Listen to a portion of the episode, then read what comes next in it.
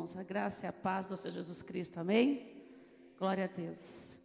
Aleluia. Obrigado pela presença do Senhor, pela misericórdia de nos visitar e o seu favor imerecido de estar conosco todos os dias. Eu aprendi com um advogado que na ausência do poder nasce outro poder. Se hoje Satanás tem encontrado espaço para governar a nossa nação, significa que houve ausência do poder de Deus para nascer um outro poder. Então, na ausência do poder de Deus, nasceu o poder das trevas. Então, se nós olharmos para nós e pedimos, Senhor, faz tua justiça no Brasil, é perigoso pedir, faz tua justiça no Brasil, porque nós não merecemos a justiça de Deus como igreja do Senhor. Mas nós pedimos, Senhor, faz tua misericórdia com a igreja do Senhor, é um favor imerecido. Nós não merecemos, Senhor, mas tenha misericórdia da igreja do Senhor no país, porque por nossa causa, pela ausência do governo de, de Cristo nessa nação, nasceu o governo do mal. Nasceu o governo das trevas, mas nós estamos nos levantando para destituir esse governo e levantar o governo de Deus novamente, através da oração, porque a igreja do Senhor se levanta, está se levantando. E quando veio essa notícia dos Exus, que eu soube, eu falei, Senhor, na hora eu falei, meu Deus, uma marcha para os Exus em São Paulo, meu Deus, é para amaldiçoar o estado de São Paulo, é para amaldiçoar todas as cidades do estado de São Paulo, é proposital, tinha que ser na cidade do estado de São Paulo. Aí o Senhor falou assim para mim, mas os deuses de Baal também quiseram sobressair, mas o Senhor é maior do que os deuses de Baal eles vão gritar, eles vão se rasgar, eles vão se cortar, eles vão furar, eles vão sangrar, pedindo o poder das trevas, mas nós nos levantaremos no nome do Senhor, e Ele descerá o fogo do céu sobre a obra contrária de Satanás nessa nação. Ele se levantará contra o fogo do inferno sobre São Paulo. Rabassuri candaramara.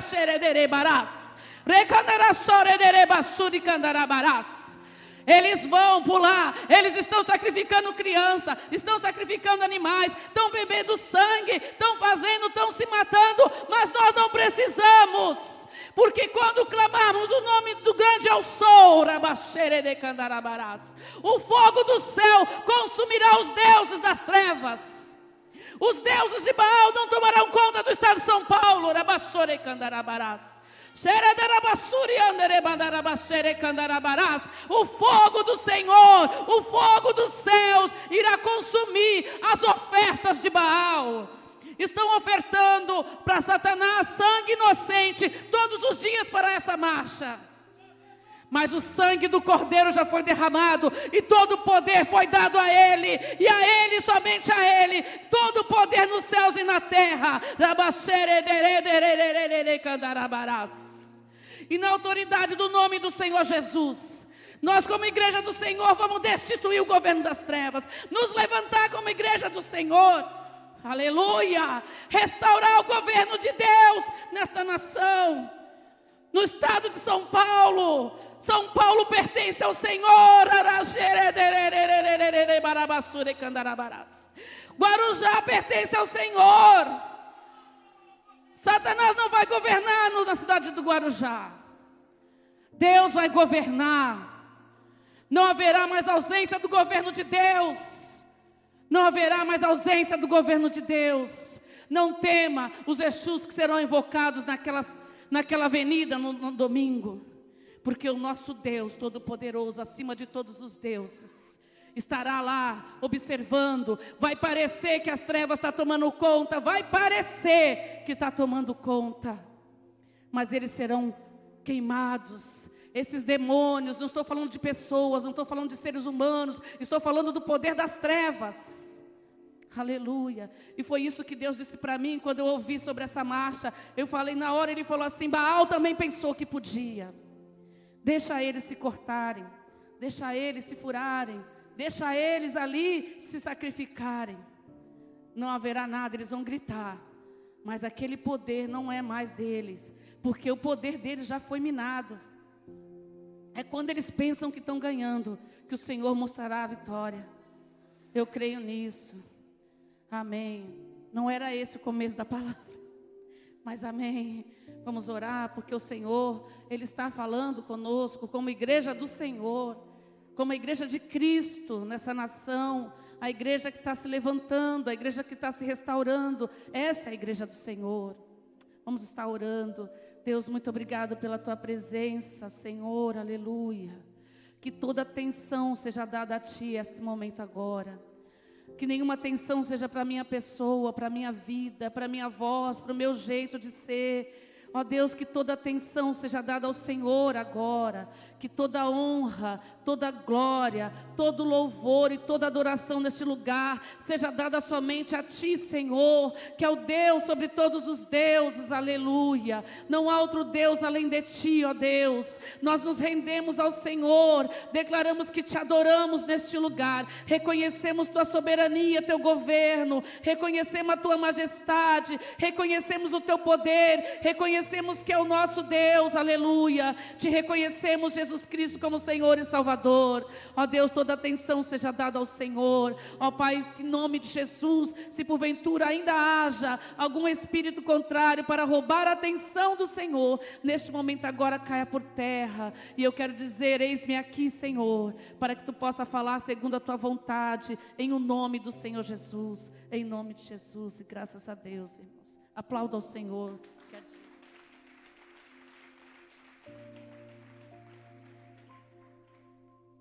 Irmãos, o pastor falou que eu poderia trazer uma palavra livre. Então eu trouxe uma palavra que Deus falou com a minha vida pessoal. Então, vou, na verdade, será uma noite de compartilhar um, um, um momento em que Deus falou comigo. Abra o teu, teu, tua Bíblia no livro de Isaías, capítulo 6.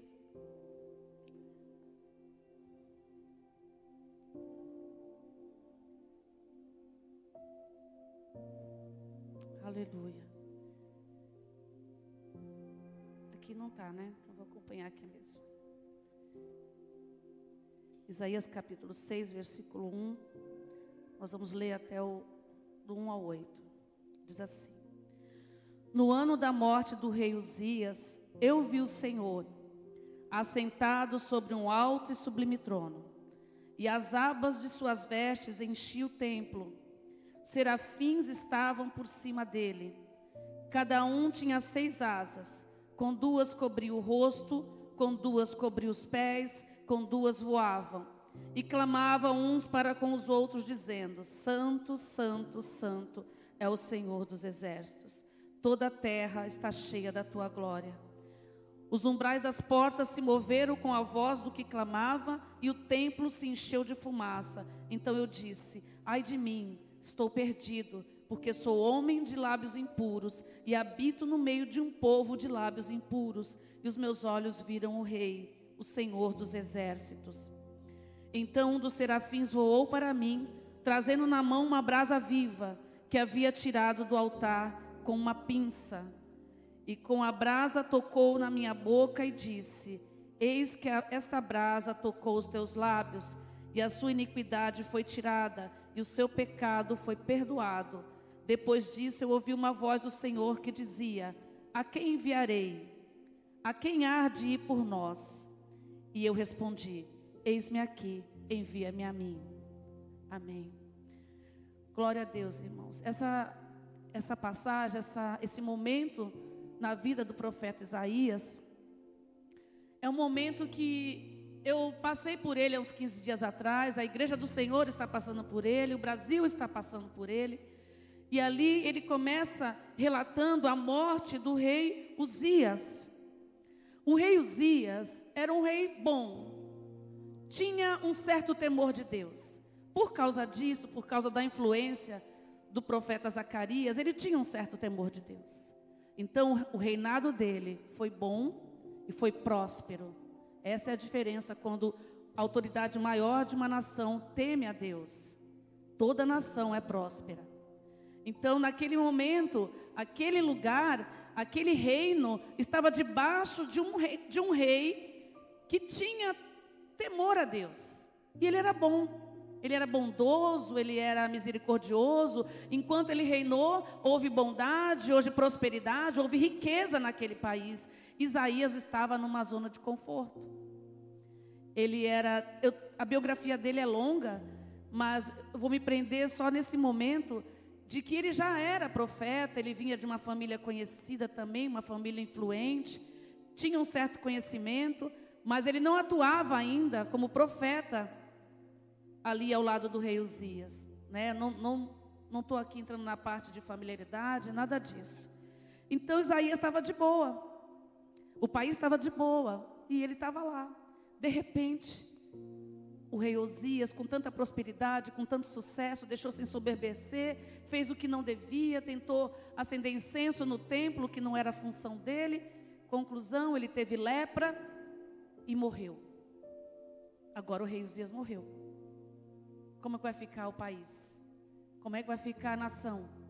Como vai ficar o povo que já estava se rebeliando, já estava traindo Deus, já estava se desviando, já estava pecando, já estava fora do propósito de Deus. E agora, como é que vai ficar?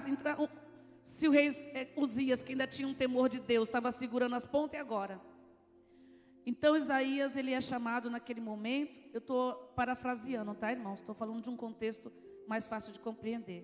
Então, naquele momento, o chão dele parou, ele é chamado como profeta, mas também ele não sabe o que vai acontecer amanhã. Ele pensa: o que vai ser do nosso reinado? que vai ser desse povo, que vai ser dessa nação, como vai ser o dia de amanhã, como vai ser o próximo rei. Como, vai faz, como vou fazer para que esse povo volte a temer a Deus, porque já estava se perdendo, né? já estava perdido. Como vou fazer para que o povo volte a adorar o Senhor? Estamos em, no caos, no meio de uma tragédia que não era de um dia para o outro, irmão. Aqui a gente está falando fora do tempo, né? não era de um dia para o outro. E eu falo: o que, que eu vou fazer? Naquele momento, no meio da tempestade, no meio da angústia, no meio da incerteza, do medo, o que vai ser amanhã? Como eu vou sair dessa situação? Como eu vou resolver esse problema? Será que tem saída? Será que tem jeito? Se eu orar, será que Deus vai ouvir? Porque a gente está pecando tanto que Deus não vai ouvir. Deus vai nos deixar. Agora que Deus vai nos deixar mesmo, porque nós já estamos já com pecado até aqui, enrolados no pecado, como é que Deus vai nos ouvir? Não tem saída para nós. Porque ao mesmo tempo, às vezes a gente está no meio da tribulação, irmãos. Quando a gente não se acusa, a gente também acha que não tem saída porque acha que o problema é muito grande. Mas às vezes tem um momento, tem situação pior. Quando você acha que o problema é grande e que você não merece a ajuda de Deus porque você pecou. Era mais ou menos assim que Isaías estava. O problema era enorme não era suficiente para Deus resolver e o povo não merecia que Deus resolvesse aquele problema. Então era um caos. Ele falou: não tem saída. Como vai ser o dia de amanhã? Foi tomado pela angústia, foi tomado pela tristeza, foi tomado pela falta de esperança pelo dia de amanhã. E nos tempos difíceis, o Senhor aguarda a nossa posição. A palavra que Deus colocou no meu coração foi essa que Deus falou para mim. É, nos minha posição e a posição de Deus nos tempos difíceis. Onde Deus está na minha vida nos tempos difíceis? Onde eu estou no momento de, de situação difícil? São duas posições que precisam ser alinhadas. E foi o que aconteceu na vida de Isaías. Porque ninguém está isento de dias difíceis, irmão. Ninguém está isento de desgraça, ninguém está isento de problemas, ninguém está isento de aflição, ninguém está isento de de situações. Não adianta comparar meu problema com o seu, o seu com o meu, ninguém está isento. O que o Senhor espera é como está, onde, qual é a sua posição no dia da tribulação. Qual é a posição de Deus na tua vida no dia da tribulação? E foi o que aconteceu com Isaías. Primeira coisa que Deus fez para ele foi redirecionar o seu olhar. Quando ele viu o caos, ele não conseguiu tirar os olhos daquela situação que parecia impossível para Deus resolver. Porque ele achava que também o povo não merecia que Deus resolvesse. Primeira coisa que Deus fez foi alinhar o olhar dele, para que ele entendesse e colocasse Deus na posição correta. Quando ele olha para cima, no versículo 1, no versículo 1 ele fala assim: Eu vi o Senhor assentado sobre um alto sublime trono. Primeira coisa que Deus fez foi restaurar o olhar dele. tirou os olhos dele da situação e colocou para cima. Apesar do caos parecer não ter fim, ele olhou para cima e disse: Eu vi o Senhor assentado no alto e sublime trono. Aí Deus disse para ele: Presta atenção, eu ainda estou no trono. O rei da terra morreu, mas eu ainda reino no trono. A situação parece ter fim, mas eu ainda estou no trono. Quando ele percebeu qual era a posição de Deus naquele momento do caos, a posição dele começou a mudar. Primeiro ele alinhou a posição de Deus, ele olhou Deus, o Espírito Santo. Então muitas vezes as aflições, os problemas, irmão, é para redirecionar o teu olhar. As circunstâncias difíceis faz você redirecionar o teu olhar, mas isso é uma escolha. Deus não vai te livrar das situações difíceis. Deus não vai te livrar da fornalha. Deus não vai te livrar de ser vendido. Deus não vai te livrar de ser crucificado. Deus não vai te livrar. Mas Ele espera que você fique na posição correta, porque Ele vai te honrar no meio da aflição.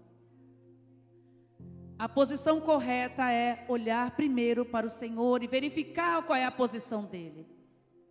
Opa, Deus ainda está lá não está nada perdido. Ele continua sendo soberano, ele continua tendo controle de todas as coisas. Talvez a gente ouvindo tudo isso, na hora a gente pensa, meu Deus.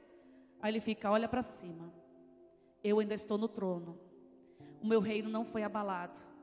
Eu ainda estou no trono, estou operando. Quando a tua situação ficar difícil, Deus falou para mim, olha para cima. Aí o Salmo 121 veio direto no meu coração e falou: se eu olhar para os altos montes, da onde virá meu socorro? Meu socorro vem do Senhor que criou os céus e a terra e tudo que nela há. Conforme eu vou olhando para Deus, conforme eu vou lembrando da palavra de Deus, a minha fé vai começando a renovar. Naquele momento que estava difícil eu pensar que havia uma saída, eu começo a olhar para a posição de Deus. Não, não é possível. Se Ele ainda está no trono, não é possível que não tenha saída essa situação. Não é possível que eu esteja no fundo do poço. Não é possível que todas as portas estejam fechadas para mim. Não é possível que essa pessoa não vai ter transformação. Não é possível, porque Deus ainda está no trono. Ele ainda reina. Ele ainda reina. Então vou ficar na posição, olhando para o alto, trazendo aquela visão de Isaías que era sobrenatural para o mundo natural. Onde Jó 42 diz que bem sei que tudo podes fazer e ninguém pode impedir os teus planos. A, tri, a tribulação de Jó, Deus poderia impedir? Poderia. Deus poderia poupar Jó? Poderia. Jó poderia se entregar àquele caos, àquela tristeza, aquelas perdas, perda familiar, perda de filho, perda financeira. Ele poderia se entregar, irmão, ele tem todo o direito. Mas ele escolheu ficar na posição de adoração, olhando para o alto. Ele falou: não é possível. O Deus que eu conheço ainda está no trono. Se eu estou passando por tudo isso, uma hora vai ter fim. Tem um propósito. Ele, imagina, irmãos, no lugar dele, eu não sei se eu tinha esperança ainda, mas ele, a Bíblia relata que ele tinha esperança. Eu confio na palavra de Deus. Com tudo perdido, com todo mundo mandando ele amaldiçoar o Deus dele, todo mundo acusando ele que ele estava naquela situação por pecado, ele olhou para o alto e falou: Deus ainda está no trono. E ele diz no versículo no capítulo 42: Eu sei que tudo tu podes fazer, e ninguém pode impedir os teus planos. E Deus honrou ele naquela tribulação. Ali Deus restituiu as suas finanças, Deus restituiu o seu casamento, Deus lhe deu filhos. Deus restaurou a sua vida, porque na hora da tribulação, ele resolveu permanecer olhando para o Senhor, glorificando o Senhor e não ficar parado, porque Isaías estava estagnado diante da tragédia e naquele momento ele deixou de ficar parado. Você não está parado, você veio para a igreja, amém? Você já está na posição, você está aqui. Nós estamos aqui. Você não parou, você não ficou em casa apesar de querer ficar em casa, você veio. Então o Senhor está vendo que você, a tua esperança está no Senhor. Só porque nós estamos num momento de guerra, não significa que o general está morto. Estamos em guerra. Mas o nosso general está à frente e ele não perde batalhas. Quando nós falamos, Senhor, essa guerra, essa tribulação, ela não é nossa, ela é tua, Senhor. Estou no meio do caos. O Senhor diz: Eu estou no caminho. Porque nós reconhecemos a bondade de Deus. Quando você esquece quem é Deus, quando você não tem noção de quem é Deus, quando os problemas apagam a, a, a personalidade de Deus da tua mente, aí você se entrega. Aí você se entrega, paralisa, fica lá fazendo aquilo que a gente faz às vezes quando está em crise, principalmente mulher, né, irmão? Quando acontece uma crise, que a gente passa por um problema bem grande, irmão. Primeira coisa que a gente faz, olha só, olha como o inimigo é sujo. Na hora que acontece o caos, a tragédia na nossa vida, os nossos olhos, em vez de desviar para o alto, desvia para o Instagram.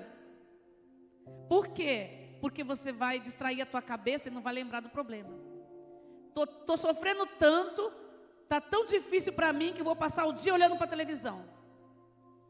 Tá tão difícil que eu estou passando hoje que eu vou passar o dia no Instagram, no Facebook, no futebol, em qualquer outra coisa que me faça esquecer do problema. Olha como o diabo é. Então, em vez de você olhar para o alto, os teus olhos olham para a distração. E ali você, de maneira enganosa, acha que se permanecer olhando para o Instagram, para o computador, para a televisão, para o futebol, para qualquer outra coisa, o problema vai sumir, ele não some. Você vai desligar o Instagram, você vai desligar a televisão, você vai dormir, o problema está lá ainda. Pior, que a esperança não foi renovada, a angústia aumentou, porque você não teve esperança que veio do Espírito Santo, você estava na fonte errada.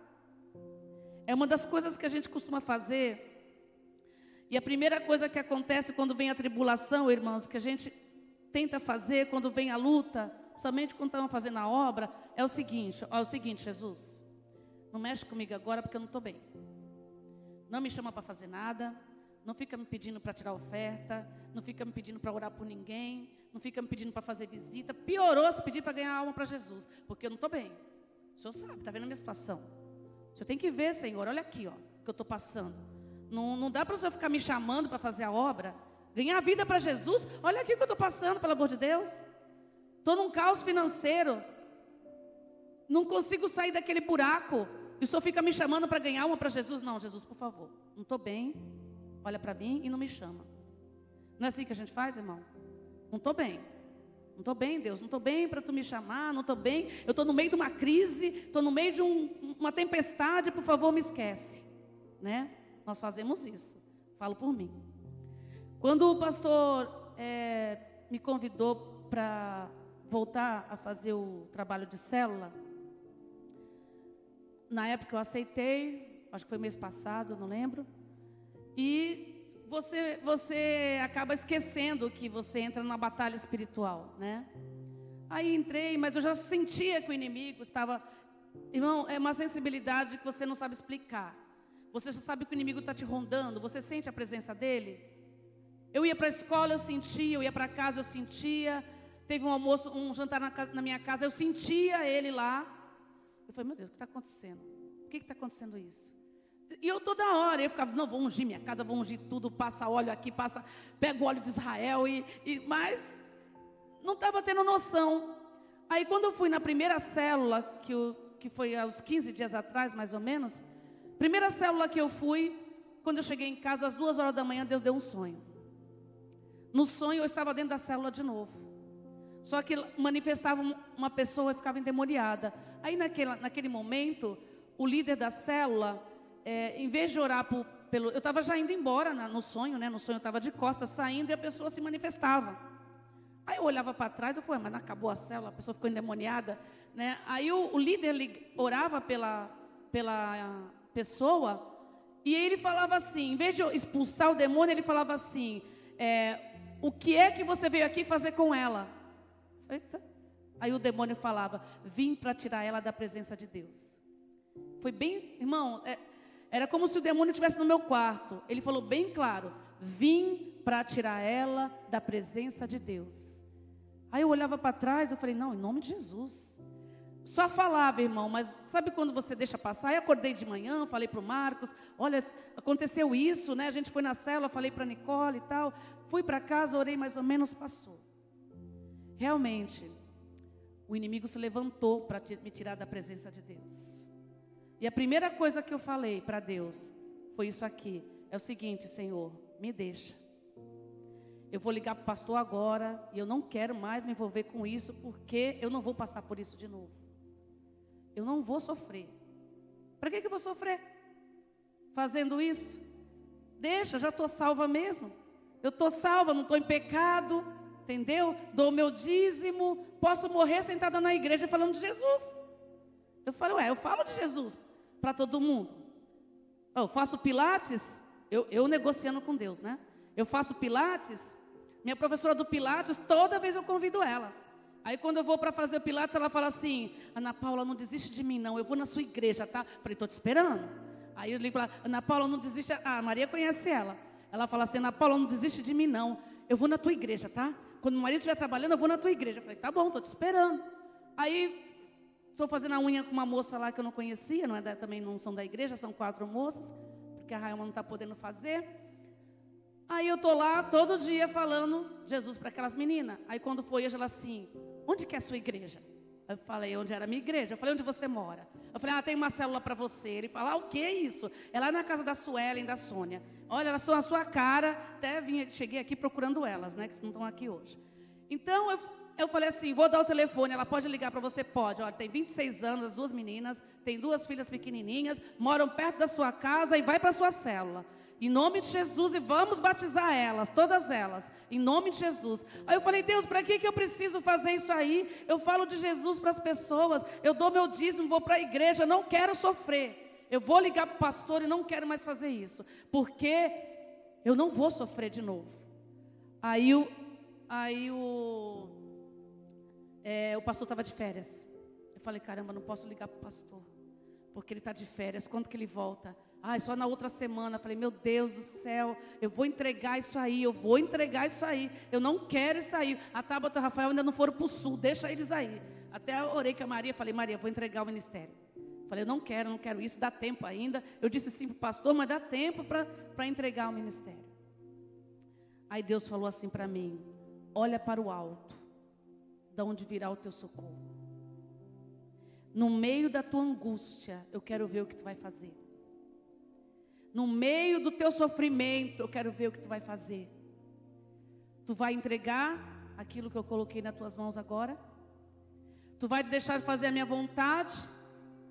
Tu vai fechar os teus ouvidos para a minha voz, para a voz do Espírito Santo, só porque está com problema? Só porque está passando dificuldade, vai deixar de fazer a obra? Vai deixar de evangelizar? Vai deixar de vir para a igreja? Vai deixar de orar por pessoas serem salvas? Vai entregar o ministério de célula? Vai ir para a célula somente para alguém orar por você? Vai sentar no banco e ficar assistindo? Ele falou assim: Eu estou observando o teu comportamento. O que é que você vai fazer agora? Aí eu falei: Meu Deus, o que eu faço? Fiquei desesperada. Falei: Mais um dia. Pastor não voltou ainda. Eu vou, vou pensar, vou orar. Mais um dia. E eu tenho algumas pessoas com que a gente compartilha. E eu comecei a orar para o Senhor e Ele começou a falar: Vou te honrar no meio da tribulação. Não olhe para trás, não olhe para os lados, ouça a minha voz, faça a minha obra, faça a minha vontade, ouça o meu espírito, porque as tuas coisas eu estou cuidando. Se você está parado esperando Deus resolver o teu problema para fazer a vontade dele, irmãos, você vai ficar. Em Juízes capítulo 5, Débora, irmãos, aqui não vou pregar é, mulher de Deus empoderada, não, tá? Porque isso não é de Deus, não. Não existe lugar para mulher de Deus empoderada, existe lugar para mulher, de Deus, mulher cheia do poder de Deus. Então aqui não é mulher tomando o lugar do homem, não é isso que eu vou falar. Então, no capítulo 5 de Juízes, naquele cântico profético de Débora, quando ela está lá no Monte Tabor, que ela chama os homens para a guerra, e os homens falam: Ah, ela fala: Olha, vão, vão lá, vão lá, Deus falou que vai dar vitória, vai, pode ir. Aí ele fala: Ah, não, olha, os caras lá têm tem um exército lá, tem uma parte bélica lá infinita. O exército deles dá 10 a 0, a gente vai perder. Aí ela fala: Mas Deus falou que vocês vão ganhar. Não, só se tu for. Ela fala: Tudo bem. Se eu for com vocês, a vitória para Israel, para virar através de uma mulher. Não é mulher empoderada, foi o homem que não se empoderou daquilo que Deus colocou nas mãos dele. E o lugar da mulher não é ter poder, mais poder que o homem, ou estar à frente do homem. O sacerdote é o homem. O profeta é o da casa é o homem. E da igreja também, a mulher não veio para tomar o lugar do homem. Eu tenho convicção disso, tá, irmãos? Mas enfim, lá no Monte Tabor, ela está discutindo, ela está chamando o povo para a guerra. Aí isso acontece, algumas tribos começam a discutir. Uma tribo deixa de ir porque está brigando uma com a outra. Estão se galfinhando lá dentro da igreja, dentro da, do povo de Deus, estão brigando. A outra tribo diz que não pode ir porque está ali fazendo negociação, está trabalhando. Olha, eu não tenho tempo para fazer as coisas de Deus porque eu estou trabalhando muito. Tu sabe, né, Deus? Está negociando. Essa tribo também não foi. A outra tribo, que eu acho que era a tribo de Levi, passava o dia tocando flauta, harpa. Não queria saber de ir para a guerra, só queria ficar lá Sabe o que, irmãos? Nos lazeres. Irmão, nada contra lazer, tá? Jesus, Jesus jantava na casa de Mateus, Jesus ia a casamento, Jesus descansava com, o seu, com os seus discípulos. Nada contra. Desde que o lazer e os passeios não fiquem acima de Deus. Então Débora olha aquelas tribos ali, perdendo tempo. Aquelas pessoas perdendo tempo brigando, perdendo tempo passeando e passeando e passeando, como o pastor fala aqui, perdendo tempo, trabalhando, trabalhando, trabalhando, trabalhando e não tendo tempo de fazer as coisas de Deus. Perdendo tanto tempo que perderam a oportunidade de participar de um grande momento que foi aquela batalha. E hoje nós estamos assim como aquelas tribos, perdendo tempo no Instagram, na televisão, e podemos ficar fora de um grande tempo que virá. Porque virá, irmãos. A gente fica falando que Satanás está trabalhando, mas Deus está trabalhando para que as coisas aconteçam. Então Deus colocou no meu coração dessa maneira que pudéssemos ser restaurados os nossos olhos para o Senhor esta noite. Que se você está no meio da aflição, no meio da tempestade, ouça a voz do Espírito Santo de Deus. Mantenha os teus olhos nele e ouça a voz dele quando ele diz para você fazer a vontade do Pai. Faça a vontade do Pai. Não perca tempo. Fale de Jesus em tempo e fora de tempo. Convide as pessoas para a igreja. Jejue por elas. Não adianta a gente ir para a célula só para fazer uma reunião de café. Orar entre nós que somos irmãos. Irmãos, chame mesmo, insista. Eu, a gente estava ontem na, na terça na célula da, da Eliana. E a gente, cada um contou o seu testemunho e falou o quanto as pessoas insistiram para a gente ir para a igreja. No, no, meu caso, eu ali com a, com a Neia, a gente trabalhava numa escola, na pré-escola, e eu falava de Jesus para ela, e eu não sabia o quanto ela me odiava. Não era ódio, ela falava, essa menina chata, lá vem ela de novo, lá vem ela de novo. E no dia da libertação, quando ela entrega a ficha de libertação, que eu ligo para ela, ela fala para a família: Meu Deus, sabe quem vai fazer minha libertação? Aquela menina, Paula. então, irmãos, eu também fui assim. Não fique triste se aquela pessoa que você chamou não foi hoje. Irmãos, eu não estou triste porque as meninas não vieram hoje. Eu não estou triste porque a minha professora de Pilates não veio hoje. Elas virão. Elas virão. Eu vou chamar de novo, eu vou chamar de novo, eu vou, eu vou ligar de novo. Eu, eu encontro com elas toda semana. Toda semana eu encontro com elas. Não desista de convidar as pessoas para a igreja, para a célula. Ore mesmo por ela. Não desista porque você está com problema. Não diga para o Senhor: olha, me esquece aqui porque eu estou com muito problema. Não diga isso para o Senhor. Só quem vai perder vai ser você. O Senhor quer te honrar nessa aflição, mas por causa do seu posicionamento, o Senhor pode não te honrar nessa situação, porque você não se posicionou. Então, irmãos, gostaria que você ficasse de pé, que eu queria só compartilhar esse momento com vocês. De Isaías. Olhe para o alto. O Senhor ainda está no seu trono, trabalhando ao seu favor. Ao seu favor. Não é a favor de ninguém, não, é ao seu favor, é ao meu favor. Meus problemas foram resolvidos, irmãos? Não, não estão resolvidos. Mas eu olho para o alto. E Deus ainda está no trono. E Ele reina. E é soberano. Quando eu penso no meu filho longe, a mesma coisa eu falo para ele. Eu, falei, eu falo para ele, Azaf, Deus ainda está no trono. É um Deus do princípio e o fim, é o alfa e o ômega, é aquele que é o começo e que é o final, é o Deus da obra completa e da obra perfeita. Se ele começou algo na tua vida, ele vai finalizar. Ele vai finalizar, eu falo todo dia para o meu filho, ele vai finalizar a obra na tua vida. Não desvie os olhos para a circunstância, olha para ele e fique na posição. Não saia da posição. Ouça a voz do Espírito. Deus tem, tem falado contigo essa semana. Deus tem, tem, falado através do louvor, através da palavra, através do, da televisão, através do vídeo que você está vendo. Deus tem falado com você. Não tem mais tempo para você perder. Deus quer te honrar no meio da aflição. Se você quiser vir aqui, à frente, para nós estarmos orando, para que o Senhor possa honrá-lo no meio dessa tempestade para que você possa ter força e desviar os teus olhos para o Senhor. Pode vir aqui à frente para nós estarmos orando. Nós vamos estar orando para que o Senhor fortaleça os teus joelhos, fortaleça as tuas mãos, abra os teus ouvidos, abra os teus olhos, assim como abriu de Isaías, e faça você ver as regiões celestiais. Você não está vendo nada, mas o Senhor esta noite vai abrir os teus olhos. Você não está vendo saída, mas o Senhor vai te abrir os teus olhos. Você acha que não tem solução, mas o Senhor vai abrir os teus olhos, vai abrir os teus olhos. Você vai ver a saída, você vai ver a esperança no nome do Senhor Jesus. Se não veio aqui na frente, feche os teus olhos, nós vamos orar, irmãos, em nome de Jesus.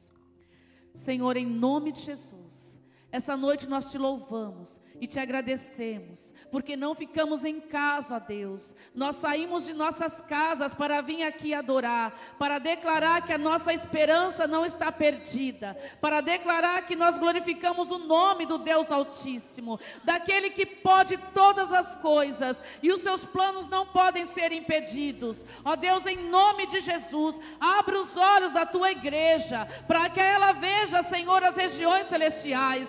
Abre os olhos da tua igreja para que eles vejam que tu ainda está sentado no trono, que todas as circunstâncias estão no teu controle. Ó Deus, em nome de Jesus, toda aflição está nos redirecionando para ti, está nos empurrando para a tua presença. Nós não iremos desistir, Senhor, porque o Senhor não desiste de nós. Deus tenha misericórdia, Deus, da nossa causa. Nós não pedimos justiça porque não merecemos, mas pedimos misericórdia, favor imerecido para os nossos nossos filhos, ó Pai. Favor imerecido para o nosso casamento, favor imerecido para nossas finanças, favor imerecido para os nossos pais, favor imerecido para os nossos sonhos, favor imerecido para o nosso ministério, favor imerecido, Deus, favor imerecido, ó Deus.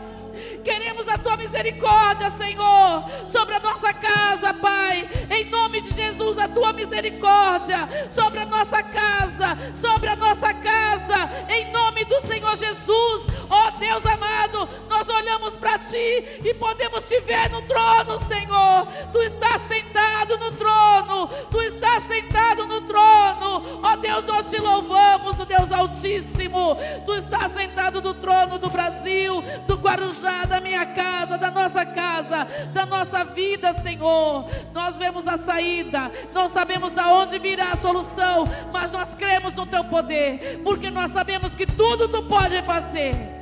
Nada é impossível para ti, Senhor.